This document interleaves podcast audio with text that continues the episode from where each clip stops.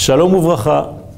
Nous avons une règle dans le judaïsme, c'est que la lumière divine, étant tellement infinie, ne peut pas se révéler dans ce monde qui est fabriqué, formé sous la forme binaire.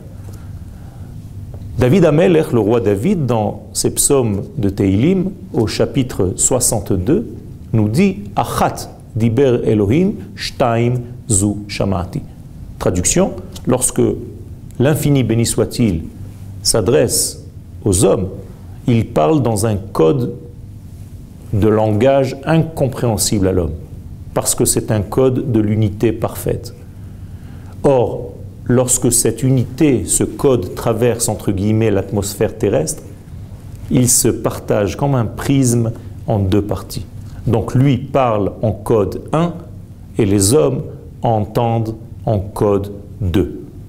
La Torah est une, mais lorsqu'elle arrive dans ce monde, il y a déjà deux tables. À chaque fois que nous sommes face à cette unité divine, il n'y a que le couple ici-bas qui peut le révéler.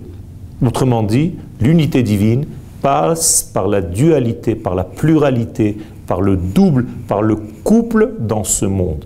Et rien de plus fort qu'un homme et son épouse pour que la tension d'entre les deux puisse supporter cette unité divine. Achat diber Elohim, shtaim zushamati.